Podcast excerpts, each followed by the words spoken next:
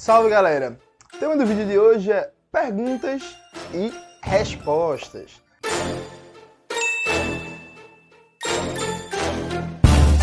Antes de começar propriamente o tema do vídeo do canal, quero muito agradecer a você que ajuda a manter e melhorar nosso canal a partir do Apoia-se. Seu apoio é fundamental para a gente continuar esse trabalho. Note, isso é um quadro novo do nosso canal. Eu resolvi que pelo menos uma vez por mês eu vou responder algumas perguntas que aparecem com alguma frequência nas redes sociais. Eu ia fazer um post específico sobre isso, para o que é que você tem de dúvida e tal, mas aí essa semana no Twitter eu peguei muitas perguntas que apareceram. Então vou aqui ler para você. Não vou divulgar o nome dos, usu dos, usuários que fizeram da rede social que fizeram a pergunta, porque eu não avisei. Gravaria esse vídeo, eu vou fazer isso na próxima. Então não vou divulgar o nome do usuário, mas algumas perguntas para responder. A primeira pergunta é: qual é a sua questão com Getúlio Vargas? Né, que foi uma polêmica aí dos últimos dias do Twitter. Eu fui Tava dando uma palestra no Rio de Janeiro, aí no intervalo da palestra, enquanto tomava um cafezinho fumava um cigarro, eu respondi uma pergunta. A pergunta saiu é, mal respondida, em que eu quis falar que o presidente que mais impactou na história brasileira foi Getúlio Vargas, mas eu usei o tema melhor. A galera quis dizer como se eu fosse getulista, como se não sei o quê, e por aí vai. Quando isso é um absurdo, tipo assim, tem vários vídeos do canal que eu comento a figura do senhor Getúlio Vargas. Eu sempre falei que Getúlio Vargas é um líder burguês, de uma modernização conservadora, que não é um líder popular, que nunca foi um líder proletário. Inclusive, no meu vídeo sobre Ciro Gomes, de crítica ao livro dele, está aparecendo aqui, eu faço um debate sobre o varguismo, o significado histórico do varguismo. Não é um vídeo específico, em algum momento eu vou fazer, inclusive outro, mas é isso, assim, sou comunista, não tem como eu ser getulista. Agora, inegavelmente, o Getúlio é o presidente para o bem e para o mal, em vários aspectos para o mal, como no debate sindical, é o presidente que tem um legado institucional mais duradouro, mais sólido da história brasileira. Né? Segunda questão, apareceu no Instagram, um rapaz falou, ah, você fala pouco de raça e muito de classe. Assim, no Brasil não existe separação entre raça e classe, né? Tem até um vídeo no meu canal, raça ou classe, negro ou pardo, tá aparecendo aqui e tal, que eu faço esse debate. E aí, veja, é injusto falar que eu falo pouco da questão racial do racismo, né? Tô, tem uma porrada de vídeo meu sobre questão racial no canal, e mesmo os vídeos que o título não é sobre questão racial, eu tô debatendo questão racial sempre, porque para mim não dá para entender o Brasil sem questão racial. Aliado a isso, a coleção que eu dirijo, a Quebrando as Correntes, que lançou o livro Revolução Africana, uma antologia do pensamento marxista e Raça, Classe e Revolução, são livros que debatem questão racial, assim. O meu curso, Domenico Louço de Francis Fanon, uma introdução ao marxismo anticolonial, debate questão racial. O meu curso, Introdução ao Pensamento de Marx e Engels no Classe Esquerda, debate também questão racial e questão colonial. Então, assim, eu falo pouco, eu, sinceramente, não acho, assim. É... Tem outra pergunta que é, ah, como é que você explica essa coisa de ser um nacionalista e ser marxista? Veja, eu não vejo contradição nenhuma, viu? E aí, não acredita na opinião de Jones Manuel. Veja a opinião de Fidel Castro, de Che Guevara. O Cauê, a galera esquece que o lema de Che Guevara era pátria ou morte, né? Aí, pátria é pátria, viu, gente? Pátria não era tipo, ah, o sinônimo, a parábola de Jesus Cristo. Não, pátria é pátria, tá ligado? Pátria. Thomas Sankara, o lema dele também era pátria ou morte todas as revoluções socialistas do século XX, com exceção da Revolução Russa, e a Revolução Russa é uma particularidade a par, é uma particularidade muito diferente e tal, mas todas foram revoluções nacionalistas. Mao Zedong era nacionalista. Ho Chi Minh era nacionalista. Kim Il-sung era nacionalista. Tito era nacionalista.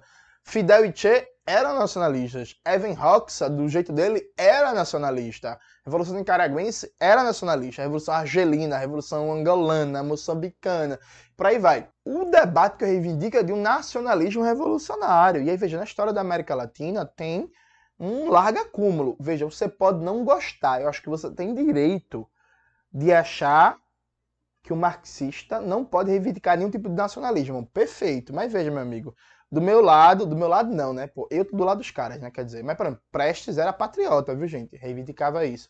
Marighella, nacionalista tal. O Gregório Bezerra, nacionalista. Não Sornego Sodré, nacionalista, tá ligado? Há uma larga literatura sobre marxismo e nacionalismo. Inclusive, o classe esquerda. Classe esquerda não, desculpa. É que é muita empresa que o Cauê tem. A Ruptura lançou um livro sobre, com escritos de Marx e Engels sobre a questão nacional. Tá aparecendo aqui, tá ligado? Veja, Marx e Engels não tinham nenhum niilismo nacional, não, viu? Tipo assim, o debate é outro. Então, o que, que eu quero dizer? Eu acho que é totalmente válido você discordar de uma reivindicação de um nacionalismo revolucionário. Eu acho válido. Entendem? Por exemplo, o debate que Rosa Luxemburgo faz, eu acho muito bom. Acho válido. Agora, não dá para você tratar como algo estranho, como algo exótico, uma reivindicação do nacionalismo revolucionário especialmente quando a gente tem a Revolução Cubana aí há várias décadas, né? Tem é, alguém per... ah, ia falar o nome, ó. enfim, uma pessoa perguntando se por que eu tô falando menos de Domênico Lossurdo. Eu realmente tô falando um pouco menos de Domênico Lossurdo, mas não é nada em particular, é porque outros assuntos, outros temas, eu tô muito envolvido com a conjuntura brasileira, tô lançando muito material sobre a conjuntura brasileira, sobre austeridade, sobre PPI, contra a reforma trabalhista, piso da enfermagem, piso do magistério, Pernambuco e por aí vai. E a capital, mas Lô Surdo continua sendo um autor de referência. Inclusive, vou participar, não sei quando esse vídeo vai ao ar, mas vou participar até de um lançamento da Boitempo do novo livro do Lô Surdo, né? Imperialismo é questão europeia. Lô Surdo continua morando aqui no meu coração. Tem uma pergunta aqui que é tirando onda com Eribaldo, né? Como é que você é amigo de um cara que é fã de e Zizek? Eu quero mandar um beijo para Eribaldo, que é um dos pensadores mais geniais da nossa época. E Zizek, pô. Zizek tem coisas boas na sua obra. Registra isso aí, Cauê. Zizek tem coisas boas na sua obra. O Zizek, do final dos anos 90, começo dos anos 2000, tem reflexões muito boas. Aquele livro do Slavoj Zizek, As Portas da Revolução, por exemplo, ou Em Defesa das Causas Perdidas, são livros fantásticos, muito bons. O Zizek se perdeu no meio do caminho, e ele se perdeu, ao meu ver, por coisas que sempre estiveram mais ou menos ali. O Zizek, para mim, nunca superou o eurocentrismo. Percebe? Nunca superou o eurocentrismo. Então, foi o que descambou é, em graus bizarros no que ele é hoje. Mas o Zizek tem coisas boas sim na obra dele. Não acho melhor autor do mundo, não acho caralho, o Zizek, meu Deus, que incrível e tal. Mas o Zizek tem coisas boas. O Eribaldo tá certo em dizer que a, o Zizek se perdeu dentro das suas limitações no meio do caminho e tal. Mas Zizek, do final dos anos 90 e boa parte dos anos 2000, a, tinha reflexões muito interessantes. Essa tentativa de diálogo entre Lacan, a partir de uma leitura hegeliana e Butalene, Mao Zedong, Robespierre e tal, interessante. Inclusive o escrito dos, o livro do Zek sobre o Mao Zedong, o livro com escritos de Lenin, A Porta da Revolução, e também o prefácio que Zek escreveu para o terrorismo e comunismo de Trotsky, por exemplo, são escritos instigantes. Tem coisa boa ali. Tem uma outra pergunta, é se eu gosto da obra do professor Vladimir Safatli. Gosto bastante. Tenho uma admiração gigantesca. Eu acho o Safatli um pensador muito bom. Discordo de várias coisas. Eu acho, por exemplo, com todo respeito, viu, Vladimir? Eu acho que o Vladimir é eurocêntrico no debate sobre a América Latina. Eu acho que o Vladimir tem opiniões sobre a Venezuela de alguém que conhece pouco a realidade do país. Sabe? Acho que o que eu já vi do Vladimir escrevendo sobre, por exemplo, o período do Hugo Chávez, para mim é de quem conhece muito pouco a história do país.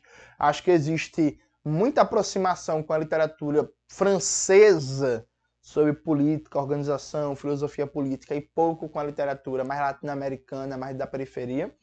Mas, a despeito disso, acho que o Vladimir é um cara fantástico, um cara pensador muito instigante, alguém que vale muito muito, muito, muito, muito, muito a pena ser lido. É, acho que a última pergunta que eu vou responder estão perguntando sobre a Lélia Gonzalez. Bicho, eu tô devendo há muito tempo material sobre a Lélia Gonzalez. Tipo, quando é que vai ter um vídeo no canal sobre a Lélia? Tô devendo há muito tempo. Esse ano vai sair. Só que eu não me sinto à vontade para lançar um livro sobre um autor, uma autora, em que eu tenha lido só dois ou três livros. Tipo, eu nunca gravei um vídeo sobre um autor, sei lá, vamos imaginar que a gente tá falando de alguém que tem 30 livros publicados. Dificilmente eu vou gravar um vídeo que a pessoa é que eu só li dois livros. Um livro, um livro e alguns textos e tal. Percebe? Eu vou ter que, no mínimo, no mínimo, tipo, ler um pouco mais, ter uma compreensão melhor e por aí vai. Quando eu fiz isso, foi sobre o livrinho lá, o Necropolítica, do Achille Bembe, que eu, na época que eu gravei esse vídeo, eu acho que eu só tinha lido uns três livros do Achille Bembe. Só que aí eu fiz isso muito específico sobre o, o livrinho do Necropolítica. Eu deixei isso claro o vídeo inteiro. Falei, ó, galera, não estou debatendo aqui toda a obra do Bembe. Tá... Bembe não, Mbembe, né? Achille Mbembe, eu esqueci como pronuncia, enfim. Peço desculpas aí, é só esquecimento mesmo. Tipo assim, não tô debatendo a obra inteira do cara, tô debatendo esse livrinho aqui, esse conceito, porque é esse livrinho que tá vendendo muito. Deixei muito claro, assim, com muita honestidade intelectual.